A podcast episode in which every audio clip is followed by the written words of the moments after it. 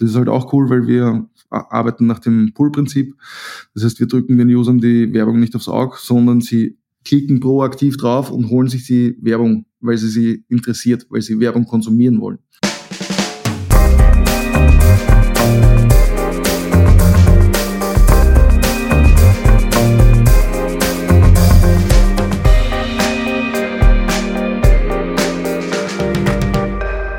Herzlich willkommen bei Future Candy im Podcast. Hi, ich bin Dick Sonemann, ich freue mich, dass ihr wieder eingeschaltet habt. Und wir haben ähm, in dieser Staffel ja wirklich euch versprochen, eine, so eine Mischung aus großen strategischen Themen des, des, des der Innovationsforschung und, den, und die ganz krassen Maschinenbau, Maschinenraum-Themen mal zu analysieren. Und ich war neulich auf einem Event in Österreich, äh, den Tag des Handels, eingeladen als Speaker. Und das ist sozusagen da ein echt ein fettes Event. Aus Österreich kommen ja auch extrem viele große Händler, also ihr kennt sicherlich alle Billa, äh, die gehören ja, glaube ich, zur Re Rewe-Gruppe inzwischen, aber die haben ja noch extrem viele andere Unternehmen dort, ähm, auch kleinere Händler, ganz viele super E-Commercer und sowas, die, die sehr, sehr coole Sachen machen.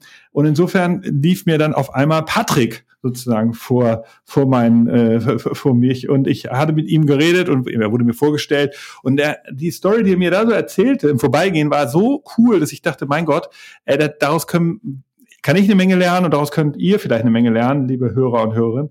Und da habe ich gesagt, Patrick, du musst unbedingt in meinen Podcast kommen. Ähm, insofern herzlich willkommen. Patrick Danese, schön, dass du da bist. Hey, freut mich sehr. Hallo. Ähm, du sitzt in Wien und bist jetzt hier remote dabei. Man muss vielleicht sagen, in Deutschland kennen dich nicht so viele, ähm, aber viele kennen das, was du machst, wahrscheinlich. Ähm, die, das Unternehmen, das du, das du aufgebaut hast, heißt Marktguru.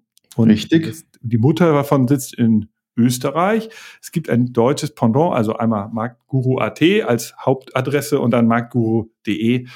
Und ähm, ich erzähle jetzt noch ganz kurz, was ich sozusagen bisher beobachtet, warum ich euch cool finde. Das erste ist, ähm, im letzten Jahr haben die großen äh, Händler aufgehört, die Schweinebauchanzeigen zu drucken, die eure Postkästen überschwemmt haben. Ihr erinnert euch vielleicht daran, dass ihr du meinst, am Wochenende runtergekommen seid, im Hausflur lag der ganze Hausflur voll mit diesen Plastik äh, eingeschweißten Prospekten, die da rumlagen. Totale Papierverschwendung, totaler Waste. Ähm, aber äh, über Jahr, Jahre hatte das super funktioniert, dass irgendwelche Leute sich das doch nach hoch ins Wohnung mitgenommen haben und da durchgeblättert haben, was sind heute Angebote und so weiter. Und da habe ich immer gedacht, mein Gott, das muss doch irgendwie besser gehen. Und tatsächlich, Marc Guru hat es geschafft. Also erste Innovation. Und dann im Gespräch mit Patrick habe ich erfahren, dass es noch eine zweite Innovation gibt, aber dazu später mehr. Also Patrick, erzähl uns mal ganz kurz, ähm, Marc Guru, mit deinen Worten, was ist das eigentlich? Ja, du hast es eigentlich eh schon ganz gut zusammengefasst. Marco ist ein sogenannter Prospektaggregator. Das heißt, die ganzen Prospekte, die dir normalerweise den Postkasten verstopfen, die findest du bei uns gesammelt in einer App. Und was Marco ausmacht, ist, dass wir uns die Arbeit antun und da die einzelnen Angebote aus den Prospekten heraus filetieren und für den User durchsuchbar machen. Okay, und also ich habe jetzt, wenn ich sozusagen jetzt selber so als User draufgehe, dann sehe ich ja wirklich, und das fand ich witzig, die Prospekte so wie früher, also wie so ein PDF zum Durchblättern. Genau. Ähm, also das, das finde ich ganz cool. Ihr nehmt den User, der das vielleicht gewohnt ist, sogar mit und habt dadurch wahrscheinlich auch wirklich eine breite Zielgruppe, nicht nur die jungen User, sondern alle möglichen. Genau. Das, das stimmt, ja. Also unsere Userbase ist von bis, von jung bis alt, ähm, quer durch alle Schichten und, und durch alle Demografien, was recht angenehm ist. Und funktioniert ganz gut. Ich darf mich nicht beschweren. Okay, ganz lustig ist ja auch die Geschichte, oder das ist eine wichtige Geschichte für euch, ähm, dass ihr ein Media for Equity mit der Pro7 äh, für, äh, genau. AG gemacht habt, die haben, ja, das war ja so ein Riesenprinzip bei denen, dass sie sich halt bei Startups einkaufen, indem sie denen halt Reichweite verschafft haben. Und das passt natürlich für dieses Medium extrem gut. Also gerade das, was ihr anbietet, oder? Das war wahrscheinlich ein Schlüssel, oder? Ja, genau. Und zufälligerweise, wir sind heute seit zwölf Jahren online in Österreich. 7. November war, war unser äh, Startdatum. wow, herzlichen Glückwunsch. Ey. Ja, danke schön, danke schön. Und die Pro7 in Österreich hat 2013 ähm, ähm, eben haben wir den Deal gemacht mit ihnen gemeinsam, Media for Equity. Und Pro7 war da recht smart, die hat festgestellt, dass wir eigentlich die gleichen Kunden haben wie sie. Und die wollten ihr Geschäft vergrößern. TV ist relativ konstant zu dem Zeitpunkt noch gewesen. Und Print war aber immer schon der größere Topf. Und wir greifen eher auf den Printtopf zu und deswegen waren wir ein attraktives Übernahmeziel für die ProSieben. Und übernommen haben sie uns nicht vollständig, wir haben immer noch Anteile, aber das hat sehr gut funktioniert und deswegen haben wir gemeinsam mit der Pro7 Deutschland dann zwei Jahre später, 2015, Makro Deutschland gegründet. Okay, und ähm, also wie funktioniert das Modell jetzt erstmal? Also ein Retailer, also was ich halt auch noch spannend finde bei euch ist ja, das wissen jetzt die Hörer und Hörerinnen, ist ja, wir beobachten den Retail-Markt halt sehr genau. Wir arbeiten für, für viele Retailer hier in, in Deutschland, also vor allen Dingen Food-Retailer. Und ähm, auf der einen Seite ist es ja ein extrem dynamischer Markt. Also Retail, da bist du direkt am Kunden, die Kunde, jedes Kundenbedürfnis, das der sich verändert, das merkst du nun mal im, im Retail sofort. Und insofern denkst du, wow, das muss ja so eine ganz dynamische Branche sein. Und das ist sie auch irgendwie, weil ganz viele neue Produkte kommen in die Märkte. Aber auf der anderen Seite hast du oft sehr tradierte Systeme und ähm, die IT-Struktur bei vielen Unternehmen ist, ist irgendwie alt und auch die, die das Mindset. Also klar gibt es da Unterschiede, man darf das jetzt nicht so alles äh, sozusagen verallgemeinern, aber ich, ich, ihr habt es also nicht leicht, äh, sicherlich auf der einen Seite mit so einer schwer, etwas schwer zu überzeugenden Retail-Innovation-Kultur mhm. äh, zu leben. Auf der anderen Seite äh, habt ihr ein gutes Produkt. Wie, wie war das so am Anfang? Am Anfang war das ein richtiger Pain in the ass, weil wenn wir mit unserem Produkt zu unseren Partnern gegangen sind, speziell jetzt in Österreich, die wussten nicht, wo sie uns verorten sollen. Sind wir jetzt ein Digital, also wir sind zum, zum Beispiel zu dem Digitalverantwortlichen gegangen, dann hat er gesagt, okay, ihr macht aber Prospekt, ihr müsst zum Print. Und der Printverantwortliche hat gesagt, was wollt ihr von mir? Ich mache Print, ihr müsst zu Digital. Das Ganze ist nicht unbedingt leichter geworden, wie die ProSieben bei uns eingestiegen ist und wir Kombis, Kombinationen angeboten haben mit Fernsehwerbung sogar. Da sind wir dann überhaupt nur noch im Kreis gelaufen.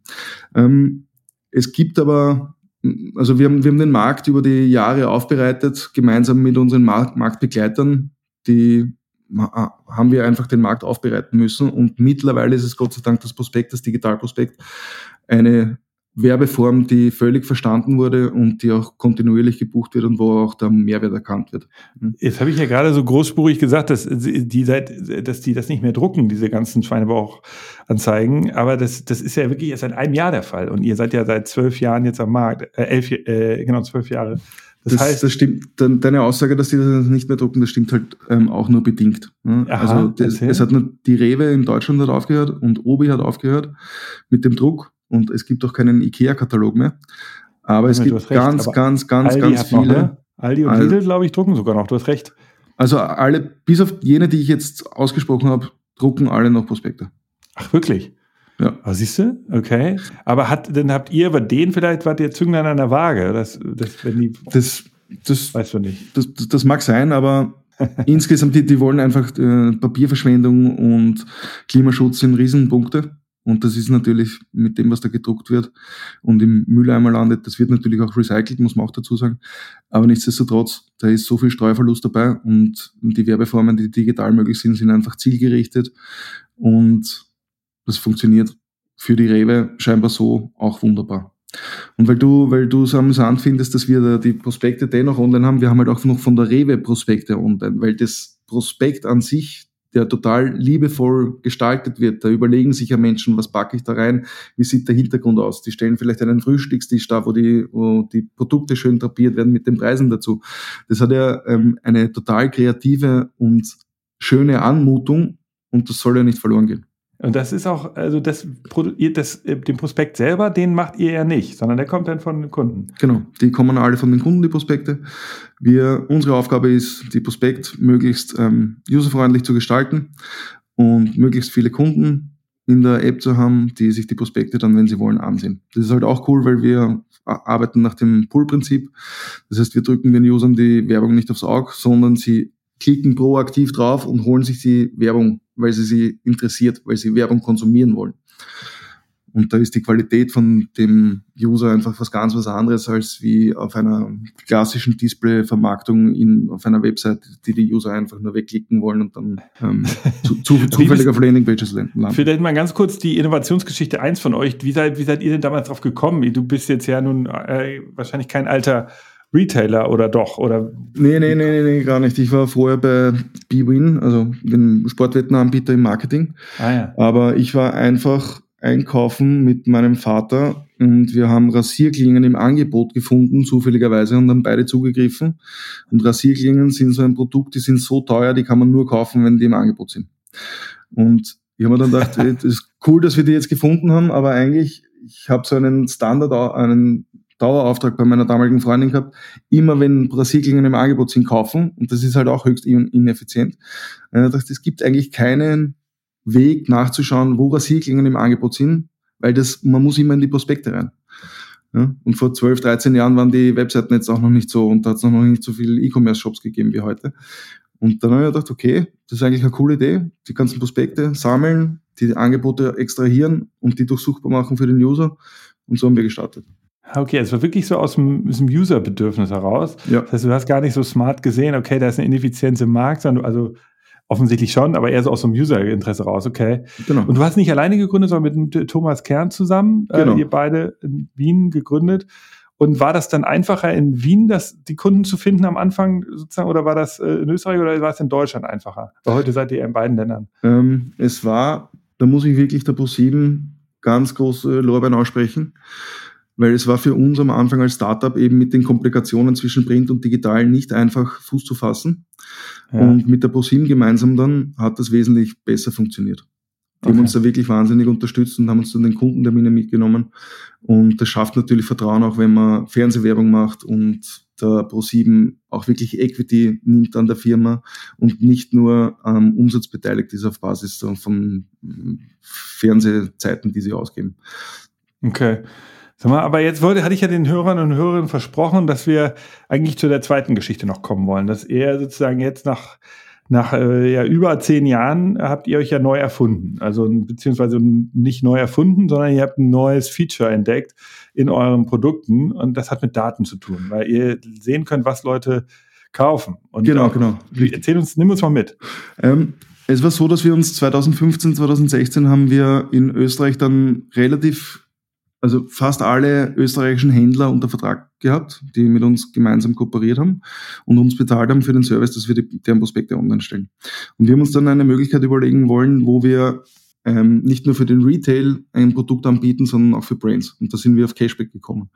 Und wir haben das 2016 integriert bei uns und implementiert. Und Cashback der Marco funktioniert so, dass wir ein Angebot darstellen in der App, zum Beispiel eine neue Pizza.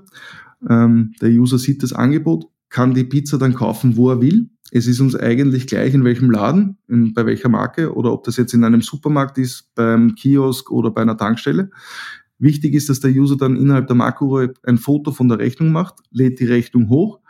Wir verifizieren dann den Kauf. Hat der User wirklich diese Pizza gekauft? Und wenn ja, schreiben wir dem User einen Echtgeldbetrag gut, den er sich dann auf sein Konto auszahlen lassen kann.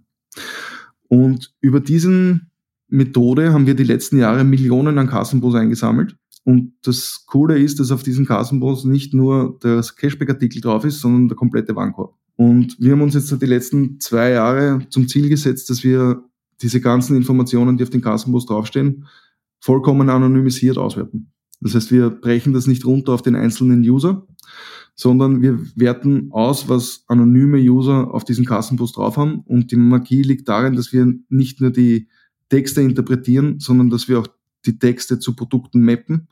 Und das hat wahnsinnige Vorteile, weil dadurch ergibt sich für Makro, der im Moment nur die Angebotsinformationen kennt, kennen wir mehr oder weniger das komplette Sortiment von den Händlern plus die Preise dazu und wir sehen, bei welchen, zu welchen Discounts die User einkaufen gehen. Und das Aller, Allerwichtigste ist, wir sehen, was sonst noch auf dem Kassenmod drauf ist. Und das sind Informationen, die der Handel natürlich für sich selbst hat, aber der Handel hat das nicht von anderen Läden. Und die Marken hätten diese Information auch sehr gerne vom Handel. Und der Handel gibt es einfach überhaupt nicht her. Und wenn zu Preisen, die kein, keine Marke bereit ist zu zahlen. Wir bekommen die Informationen ohnehin. Wir werten das aus und bieten das einerseits als B2B-Produkt an und andererseits halt schafft es auch wahnsinnige Vorteile für unsere Makro-User, weil wir unser Portfolio signifikant vergrößern können in Zukunft. Das heißt also, äh, als Marktguru-User, wenn ich jetzt sagen wir mal, ich interessiere mich für eine für, für Nutella oder also Coca-Cola oder für eine Schoko-Nusscreme oder sowas, dann ist die im Angebot und dann würdet ihr erkennen, weil ihr diese Millionen von Bons äh, eingescannt habt, welche ähm, welche Kombination Leute mit diesem Produkt zusammen haben und dann würdet ihr mir ähnliche also Produkte anbieten, weil ihr wisst, okay, jemand, der das kauft und das kauft, der kauft auch meistens diese Dinger. Das wäre so ein Feature und dann klicke ich da auch noch drauf. Das könnten wir machen, machen wir aber nicht, ne, weil wir eben nicht runter targeten wollen auf den User. Auf die User, ja. okay. Aber wir haben die Information, dass das Nutella derzeit bei einem bestimmten Händler zu einem bestimmten Preis verfügbar ist. Und die Information geben wir an die User zurück. Was wir nicht machen, ist, dass wir den User targeten auf die Produkte, die auf seinem Kassenbund drauf sind. Ja, also wenn jemand, ah, okay. wenn ein User Windeln kauft zum Beispiel, dann bekommt er nicht am nächsten Tag Babynahrung von uns vorgeschlagen. Das machen wir nicht. Aber ihr könntet ja, also ich dachte, die Idee wäre, dass ihr seht, okay, ähm, User, die jetzt nicht dieser einzelne User, nicht ich, sondern jemand anders, der in letzter Zeit diese Kombination an Produkten gekauft hat zu Discountpreisen, der hat auch noch diese Sachen gekauft. Das stimmt. Das, das könntet ihr mir jetzt sagen, das könntet ihr auch machen. Genau, das machen wir. Hm? Das, das könnt ihr machen. Aber okay. genau, wir machen es nur nicht personalisiert, aber im Bulk schon. Ah, im Bulk. Okay, so mhm. heißt das Wort. Okay. Ja. Und ähm, was sagen die, die Händler dazu? Also wer, wer, ist denn jetzt, wer sind jetzt Kunden? Also die Marken, die Hersteller von, von den Produkten, die sagen jetzt, okay, cool, ich würde jetzt gerne, ich bin jetzt hier Käseproduzent oder, ähm, oder Schokoladenhersteller und ich kann bei euch jetzt diese Daten kaufen. Genau, richtig. Also wir haben da unterschiedliche, ähm, unterschiedliche Produkte, die wir an den anbringen. Also es Ganz ist so, wenn wir in der Vergangenheit mit unseren Kunden gesprochen haben, dann war ein großer Punkt von denen ganz oft, ihr habt wirklich alle Angebotsinformationen strukturiert vorliegen, die in den Prospekten drin sind. Wir haben immer gesagt, ja, das haben wir. Kann ich das nicht bei euch kaufen? Mich würde das interessieren. Eine Marken zum Beispiel, nehmen wir eine Getränkemarke, die interessiert, wie oft ihre eigenen Produkte im Angebot sind die interessiert auch, wie oft die Mitbewerbsprodukte im Angebot sind, wie ah. hoch der Discount ist, ähm, in welcher Frequenz, alles Mögliche, um eine Vergleichbarkeit zu haben, ähm, wie gut sie positioniert sind im Marktumfeld, im Wettbewerbsumfeld. Und die sehen auch dann, wie viele verkauft wurden, weil das wie, oder bekommen Marken das eigentlich vom Herst von den Retailern? Nee, ne? Das bekommen die Marken von Nielsen. Ganz, okay. ganz genau, ganz detailliert. Also fast ganz detailliert. Die Marken können diese Informationen kaufen bei Nielsen. Nielsen bekommt die Informationen zur Verfügung gestellt von den Händlern und Nielsen aggregiert die dann und gibt die mehr oder weniger granular an die Markenhersteller. Ja, weil, also das Witzige ist, wir hatten hier vor kurzem äh, im Podcast äh, Dr. Wolf und die machen ja Alpecin und Alcina, also ein B2B-Friseurprodukt äh, und äh, die machen auch Plantur, mit, also das ist ja ein Frauenshampoo. Also die machen eine ganze, ich glaube 26 Marken haben die, sitzen in, in äh, Bielefeld und, äh, und die stellen äh, diese Produkte dort auch her. Und der hat uns dann erzählt, gen eigentlich genau das, was du gerade beschreibst, dass sie machen, schalten Werbung oder machen irgendwie Aktion, äh, eine Kampagne, aber wissen dann am Ende überhaupt nichts darüber, weil sie selber ja keinen Shop betreiben, wann jetzt was funktioniert hat. Also sie, sie mussten, sie wussten zwar, okay, da hat irgendwann mal ein Retailer dann mehr bestellt, aber welche von den ganzen Aktionen in den letzten Monaten hat jetzt eigentlich genau welchen Impact gehabt? So, sozusagen granular runtergebrochen. Und das ist eigentlich irre, dass im Jahr 2023 das überhaupt nicht klar ist, weil Händler geben das sich genau raus und du weißt, okay, an der Ecke habe ich, hab ich Werbung geschaltet, vielleicht Außenwerbung oder in dem Tag habe ich Fernsehwerbung oder Radiowerbung geschaltet, dann musst du dir erstmal überlegen, welches per, per Postleitzahlengebiet ist da, also diese Art von sozusagen das runterzubrechen, damit du genau erkennen kannst, wo hat jetzt welche Kampagne welchen Impact gehabt, mhm. das würde man ja denken, okay, das kriegen die alles in Echtzeit, also zu sehen, überhaupt nicht so. Ist überhaupt nicht so. Und genau wie du sagst, es gab, glaube ich, eine Druckerie, äh, ich weiß nicht mehr welche es war, DM war es, glaube ich, oder so, die, die, die verkauft auch diese Daten an den, an ihre, an ihre Partner, an die ganzen mhm. Zulieferer. Die anderen geben, die, hat das der, geben das nicht raus. Richtig. Und insofern war das super schwierig und da würde sozusagen ja eure Technologie super, äh, helfen. Das stimmt, das stimmt, wobei man braucht schon wirklich Massen an Daten, um da aussagekräftige Informationen zu treffen. Ja da bin ich mir nicht sicher, ob selbst wir mit unserer Millionenreichweite das leisten können. So, ihr, ihr seid ja, wie gesagt, in diesem tradi sehr traditionellen, teilweise sehr traditionellen Retail-Business ihr hattet vor zwei Jahren diese Idee mit diesem Cashback. Mhm. Wie, wie läuft das ab? Also ihr seid jetzt, wie, wie, wie laufen, wie arbeitet ihr euch solche neuen Business-Ideen aus? Wie, wie, wie, wie habt ihr das umgesetzt?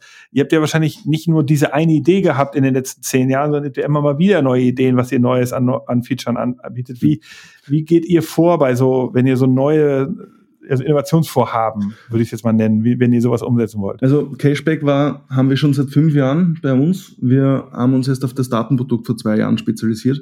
Okay. Und das kam auch vom Kunden. Ganz speziell, ich war Chief Digital Officer von Unilever in Hamburg und wollte ihm unsere Cashback-Lösung verkaufen.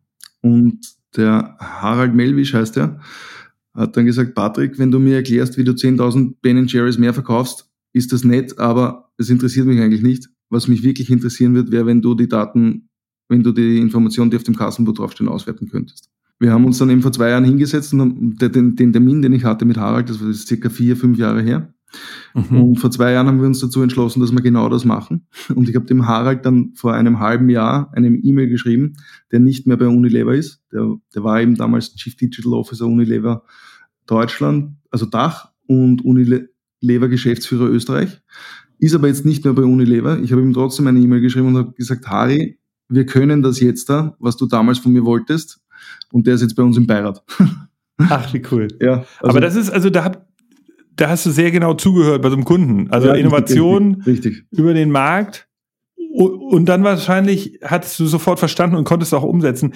Vielleicht nochmal für die Hörer und Hörerinnen, die es nicht kennen, also nochmal nachgefragt. Also ich müsste, also bei diesem Cashback-Produkt äh, war es dann so, ich konnte Punkte sammeln, wenn ich mit eurer App eingekauft habe. Also ich habe jetzt ein Angebot gesehen bei einem der großen Retailer mhm. und dann gehe ich an die Kasse und zeige das Produkt. Oder? Nee, nee, nee. Ähm, das nee, das ist ja sowieso, ist ja schon im Angebot. Da brauche ich ja nicht in die Kasse gehen. Es muss auch gar nicht im Angebot sein. Das Schöne an unserem Cashback-Produkt ist, dass wir den Handel dafür nicht brauchen. Das heißt, wir geben Marken die Chance, ein Produkt zu bewerben, Ach relativ so. schnell, ohne den Handel darüber ja, zu logisch. Ne? Also ich kann, ich gehe einfach einkaufen, den, den scanne den Bon ein, aber ich muss den, und dann, genau. okay, und dann OCR liest er das durch genau. und erkennt, Genau. Okay. Und die Magie liegt jetzt nicht in der OCR, weil das können ganz viele, sondern die Magie liegt darin, dass wir dann wirklich diese verstehen, diese sogenannten Line-Items, die Texte, die auf dem Kassenbuch draufstehen, dass wir dann wissen, welches konkrete Produkt das ist, runter bis auf den ERN-Code. Ah, wieso? Das ist, erklär mal das genau. Was ist da der Unterschied? Das mm, wenn, wenn da draufsteht zum Beispiel CZ, dann muss man mal wissen, dass das Coke Zero ist, zum Beispiel. Ah. Ja? Und okay. wenn da Coke minus Z steht, muss man auch verstehen, dass das Coke Zero ist. Und das sind jetzt noch banale Beispiele. Aber die Texte, die auf den Kassenbus aufgedruckt sind, das ist ja relativ abstrakt und dupliziert sich auch sehr oft. Ja? Und da stehen oft hinter einem Text unterschiedliche Produkte, die man dann über den Preis wieder identifizieren muss, welches Produkt das im Endeffekt ist. Und das ist wirklich ähm, nicht trivial. Okay. Mhm. Und wie habt ihr das gelernt? Also ist das was, was ihr wusstet durch die Partnerschaft mit den Retailern über die Jahre oder ist das was, was ihr über die, dieses Cashback-Produkt dann gelernt habt? Das ist was, was wir über das Cashback-Produkt gelernt haben. Und ich muss auch dazu sagen, ich hatte, ich habe das Produkt gepitcht ähm, einem, dem Chef von der Marktforschung von Rewe International und der ist jetzt bei mir, der Chief Research Officer. Und der war davor zehn Jahre lang bei der GfK, das ist der Markus Jürmann, der war zehn Jahre bei der GfK, dann zehn Jahre lang Chef von der Marktforschung von Rewe International. Der hat sofort verstanden, welche Möglichkeiten diese Technologie bietet, die wir da entwickelt haben und hat zu uns gewechselt und der könnte wirklich ähm, die, äh, der könnte sagen, was dafür, welchen Impact das hat und welche Besonderheiten man da rauslesen kann aus dem Kassenbus. Okay, aber das heißt also, das ist dann genau der Moment, wo eben diese reine OCR Sache nicht reicht, sondern eben, wenn man genauer verstehen muss, was für Items das sind. Mhm. Okay, verstanden. Wie macht ihr das intern? Also jetzt seid ihr zwei Co-Gründer, dann habt ihr einen Geschäftsführer in Deutschland von der deutschen genau, also Firma. Also ich, ich selber bin Geschäftsführer vom österreichischen Unternehmen gemeinsam mit Thomas. Ja. aber in Österreich habe ich operativ gar nichts zu tun, das macht alles Thomas. Wunderbar. Okay. Ich habe in Österreich noch die IT-Abteilung unter mir. Und in Deutschland habe ich auch einen Co-Geschäftsführer, den Etienne Geser. Und der wurde uns von der ProSim zur Seite gestellt und ist ah. ein wunderbarer Kerl und mit dem leite ich gemeinsam Makro Deutschland.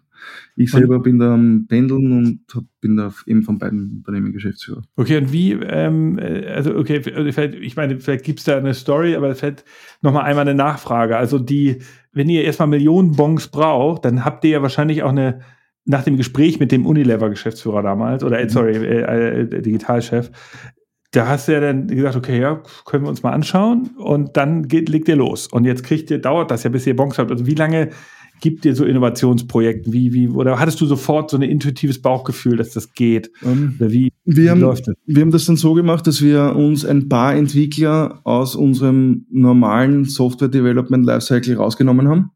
Ja. Die haben eine Projektgruppe gebildet, die unabhängig von unserem normalen Software Development arbeiten kann, völlig eigenständig. Und die haben einen Prototypen gebaut binnen fünf Wochen. Können wir Kassenbos interpretieren, was brauchen wir dafür?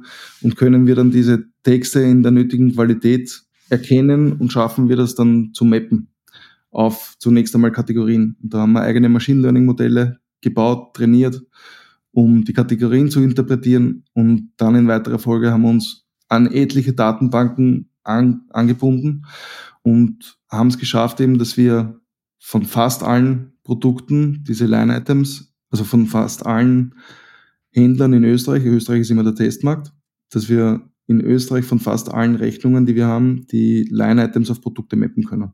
Und jetzt sind wir dabei, dass wir das in Deutschland auch machen. Line-Items sind sozusagen diese, die, die Texte auf den Kassenbus.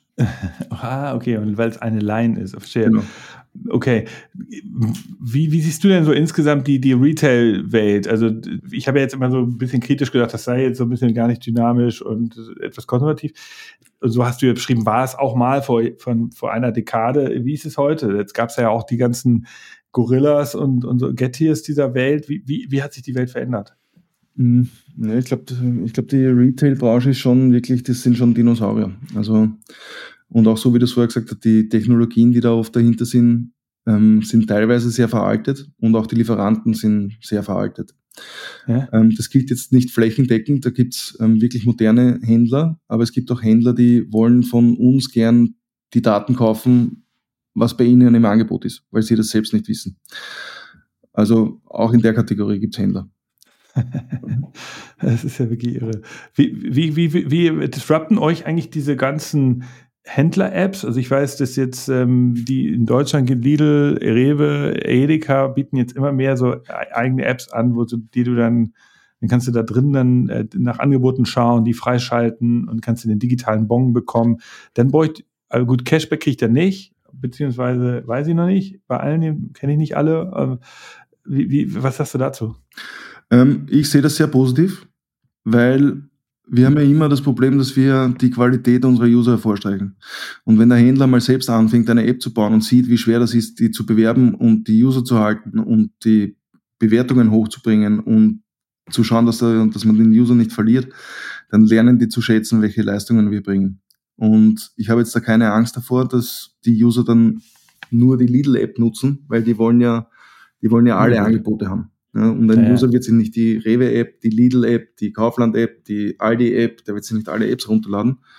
Oder vielleicht auch schon, aber es ist viel, viel einfacher, sich die Makro-App runterzuladen und dort einen Überblick über alle zu erhalten. Und nochmal eine blöde Anfangsfrage, die ich ganz vergessen habe. Wie, wird da, wie werden die eigentlich im klassischen Business bezahlt? Also ist es einfach Advertising? Und wenn ich da drei Prospekte hochlade, zahle ich mehr, als wenn ich ein Prospekt hochlade? Oder geht es auch über, könnt ihr auch nachweisen, dass ihr Business gebracht habt über das Advertising-Produkt? Nee. Nee, das ähm, nicht, ne? Es ist ein ganz klassisches CPC-Modell. Also okay. wenn ein User auf eine Werbeform draufklickt, dann verrechnen wir. Und es gibt Mitbewerber, die sagen, sie können einen Uplift messen, aber das halte ich für nicht mehr richtig heutzutage, weil die Apps einfach alles tun, um den User nicht mehr im Hintergrund mitzutracken. Und wir bieten das auch nicht mehr an. Okay. Also alle, die sagen, sie können im Hintergrund mitmessen, wo der User sich bewegt, wie ähm, heißt die wo? Also richtig physisch, meinst du GPS? Oder? Genau, genau. Das haben wir, das haben wir in der Vergangenheit auch gemacht. Ähm, aber die Betriebssysteme, die werden da immer restriktiver und zeigen dem User mittlerweile auch, hey, ähm, die App verfolgt dich im Hintergrund. Bist du dir dessen bewusst? Willst du das auch in Zukunft? Ähm, und das ist uns das einfach nicht wert. Also wir und das, das war aber, wie genau war das denn? Also war das das war für In-Store? Früher im, im, im, wilden Westen der App-Entwicklung hast du das bis auf den Meter genau runtermessen können, wo der User sich bewegt. Permanent. Ah. Ja. Das hattet ihr also am Anfang mal solche. Genau, da liegt die Kunst dann darin, dass man das so baut, dass der Batterie, dass die Handybatterie nicht sofort in die Knie geht. Ähm, hat es ganz viele Anbieter gegeben, die das dann optimiert haben, aber wir haben schlicht und ergreifend aufgehört damit. Okay. Interessant. Da hätte man ja gedacht, dass vor, vor ein paar Jahren wäre das noch so, ein, so eine Besonderheit. Ich weiß noch, da gab es diese Beacons. Äh, ich glaube, ja. Lidl verwendet die, also ich weiß bei Lidl sicher, dass die es noch verwenden, weil sie messen wollen, mhm. wie Leute sich durch die durch ihre eigenen Daten erheben. Ich weiß gar nicht, wie das andere Retailer machen. Ähm, aber das war ja so ein Riesenprinzip, dass man genau messen wollte, wie Leute ja. sich durch einen Laden bewegen. Jetzt sagst du so ein paar Jahre später, ja, okay, ey, pff, geht nicht und ist auch nicht so relevant. Äh, äh, also es geht schon, wenn man dem User genau erklärt, was man macht. Und der User da auch dann fein ist damit. Aber warum sollte ein User okay sein damit, dass eine Angebots-App ihn auf Schritt und Tritt mitmisst? das stimmt, ist eine gute Frage. Also würde ich sagen, das passt nicht mehr in die Zeit, leider. Aus, außer man hat einen richtig guten Use Case. Wir haben mal gemeinsam mit einem großen Getränkehersteller haben wir eine Implementierung gemacht in der App, dass wir dem User explizit gesagt haben, wir messen dich auf Schritt und Tritt mit. Und wenn du bei einem Getränkeautomaten vorbeikommst, dann bekommst du Cashback. Also kauf dir dann das Cola von dem, bei dem Getränkeautomaten, mach ein Foto vom Getränkeautomat und du bekommst ein Cashback von, von Marco. Ja, das haben wir eine Zeit lang gemacht. Das ist dann wieder cool, ja, weil da hat der User direkt einen Benefit. Aber einfach nur um zu messen, ob meine Werbeform gut funktioniert, was hat denn der User davon? Und das interessiert den User überhaupt nicht. Ja, ist krass. Gibt es denn eigentlich auch Hersteller, die jetzt direkt über euch kommen und sagen so, ey cool, können wir nicht, weil sie ihren eigenen, weil ich merke, dass einige Hersteller selbst in ähm, in so Consumer-Produkten, die man, wo man sich erwarten würde, jetzt auch eine D2C-Brand bauen, dass sie sagen, du, ich ja, ähm, ja, der Onlinehandel wird immer stärker und ich will nicht alles abgeben und ich will auch die Marke irgendwie ownen. Ähm, könnte es nicht für euch ein Wachstumsmarkt sein, dass Leute eben sagen, du, ich habe jetzt hier ein Shampoo äh, D2C äh, Bereich, wo ich auch Leuten erkläre, wie sie das Shampoo richtig nutzen und zusätzlich ähm, könnten die dann bei euch äh, Traffic bekommen. Wo wir am ehesten genutzt werden, ist für Produkteinführungen, um die in den Markt zu bekommen. Aber nachdem Makuro ein Produkt ist, das vor allem von Usern genutzt wird, die im Retail-Bereich unterwegs sind, also Research online und dann Purchase offline in den Laden gehen, ist es von Vorteil, wenn die Produkte flächendeckend verfügbar sind oder wir den Konsumenten und unseren Usern zumindest genau sagen können, wo sie verfügbar sind. Wenn das jetzt nur online verfügbar ist, dann wären wir eigentlich nicht das richtige Mittel der Wahl. Dann, also vielleicht schon, dann kann, dann kann man eine, eine klassische, kann man eigentlich eher ein Prospekt bei uns buchen, das ist ein Reichweitenprodukt, aber weniger das Cashback. Verstehe, verstehe. Mal eine blöde Frage nochmal so zum Schluss jetzt, also wirklich sehr operativ, aber wenn ihr so viele Produkte da einpflegt, also ich gehe jetzt mal hier auf eure Webseite, jetzt gucke ich mir so ein Prospekt an, dann äh, wie, wie, wie wird das, äh, ist das so Self-Management oder habt ihr da so eine ganze Redaktion? Und wie kriegt ihr da diese ganzen Produktfotos rein und sowas? Hm, das ist teilweise automatisiert und teilweise manueller Aufwand mit einer Redaktion. Okay, mhm. verstanden. Krass. Ja, sagen wir noch, das ist ein letzter Vergleich hier so ein bisschen, damit wir nochmal das einschätzen können. Ist Österreich jetzt eigentlich sozusagen innovativer für Startups oder besser in dem Bereich oder ist, ist, ist Deutschland, gibt's dann, kann man das überhaupt benennen? Ist das deine, also, oder kannst du das nicht vergleichen? Naja, Marco ist auf jeden Fall die innovativste Firma in dem Bereich. ähm, und, und ihr seid gesagt Testmarkt, also Testmarkt, weil es kleiner ist und weil es leichter für euch zugänglich ist oder weil es auch, weil die österreichischen Kunden und Kundinnen auch irgendwie schneller reagieren? Ist das, ist, ist da irgendwie so, ist da was drin? Das ist auf jeden Fall so. Also wir haben auf jeden Fall aufgrund unserer Historie in Österreich und dadurch, dass wir hier schon so lange im Markt aktiv sind, sind die Beziehungen besser und dadurch, dass die ähm, Firmen hier auch nicht so groß sind, findet man schneller Gehör. Und die Entscheidungswege hier sind wesentlich kürzer. Und also das heißt jetzt eure direkten Kunden, aber die, die genau. Endkunden sind die auch irgendwie, also sind die schwerer zu bewegen? Das heißt, wenn ihr merkt, okay, wow, da haben selbst die Österreicher jetzt mal zugegriffen, das scheint zu funktionieren oder ist, ist, ist das nicht so, ist, ist, ist das nicht so wichtig? Ist eher das für euch der direkte Kunde das, das Entscheidende? Das ist irrelevant. Die Kunden, die End-User sind bei uns in Österreich und Deutschland verhalten sich sehr, sehr ähnlich. Okay. Bei einen, einen witzigen Unterschied gibt es in Österreich, wird in der Makuro-App ist das heißeste Keyword Bier, gefolgt von ähm, den Biermarken. Ach echt? Und in Deutschland ist es auch Bier, aber dann gefolgt von den Händlernamen. Also da kommt dann sowas, die, die Discounternamen und dann die Supermarktnamen. Das ist in Österreich. Bei euch ist ein Bier, Otterkringer oder genau. äh, äh, Zwickel. Also es ist Bier, dann Gösser, Otterkringer, Zwickel, äh, so in der Kategorie. Ah, witzig. Und in Deutschland dann eher die, die Bier und dann die, die Händler dahinter. Genau. Okay. Okay, das ist, warum auch immer, ey. Ja, und dabei haben, geben die Firmen, die Bierfirmen doch so viel Kohle für Werbung aus. Mhm. Unglaublich. Das stimmt, ja. Naja. Okay, ja, ey, was für ein ähm, ungewöhnlicher äh, Unternehmen ihr irgendwie seid. Ähm, coole Story. Wie viele Leute seid ihr eigentlich? 145. Okay. Und ihr seid äh, spezialisiert auch auf den Lebensmittelhandel. Ne? Ich sehe gerade noch auf der Webseite, es gibt ein bisschen. Mm, für, prinzipiell findest du ATU? auf Makuru alle möglichen Prospekte. Alles, was irgendwie okay, also das ist halt das Wichtige, ne? und beworben Klar. wird und du in deinem Postkasten findest, findest du bei uns auch. Ja, also coole Story, muss ich sagen. Ich, ich, also ich muss sagen, ich finde es ähm, äh, äh, echt interessant. Ich finde es cool, dass, was ihr macht. Äh, wir wollen diesen Bereich Retail eben aus allen Bereichen und speziellen, äh, aus allen Bereichen erleben. Und das hat, du hast einen neuen, neuen Einblick gegeben. Ich danke dir, dass du heute Zeit hattest. Ähm, ich hoffe, euch hat's gefallen. Wir war jetzt irgendwie so ein, so ein Schlagabtausch, ein Fachgespräch. Ich fand auch nochmal interessant äh, als kleines Learning, dass ihr die IT-Struktur bei euch, dass ihr das sozusagen gesagt habt, pass auf, ihr habt, ihr seid ja ein IT-Unternehmen und habt trotzdem aus dem Kernbereich eurer Firma ein paar Leute rausgenommen, um ein neues Produkt zu entwickeln. Das ist, glaube ich, nochmal ganz lehrreich für, für viele da draußen, weil sie sich ja oft, jeder fragt, wie kann ich das jetzt umsetzen? Und ihr habt sozusagen gesagt, ey, wir, wir nehmen die aus dem Kernbereich raus und die bauen jetzt das neue Produkt und wir haben keine Sonderabteilung gegründet mit neuen Mitarbeitern, sondern ihr habt das aus dem Team. Das fand ich noch ein interessantes Insight, mhm. weil das fragen sich ja wirklich super viele Firmen. Wie können sie aus dem irgendwas Neues schaffen? Insofern ähm, cool. Und natürlich auch interessant war der, der Aspekt, wo du gesagt hast, ich habe, wie habt ihr, seid ihr auf die Idee gekommen und ihr habt einfach sehr gut zugehört. Das hört man ja immer wieder. Am Ende, dass erfolgreiche Firmen und Innovatoren hören einfach im Markt genau hin. Bei euch war es ein, ein Gespräch oder sozusagen ein sehr, sehr tiefes Gespräch. Auch das wichtig. Ähm, insofern danke, Patrick. Gerne, danke dass du uns heute so offen davon erzählt hast. Ich hoffe, euch, für euch war es spannend. Für mich war es sehr spannend, eben mal so einen Einblick zu bekommen in diese Retail-Welt, äh, so ein Teilaspekt, den man ja so gar nicht so genau sieht ähm, oder vielleicht gar nicht so genau drüber nachdenkt. Und auch interessant eben, dass du so einen kleinen Einblick gegeben hast in diese Entwicklungskurven, dass äh, diese, dieses mit dem Beacon und genauen Tracking gar nicht mehr so angesagt ist, sondern der User heute eher gute Angebote in der App haben will.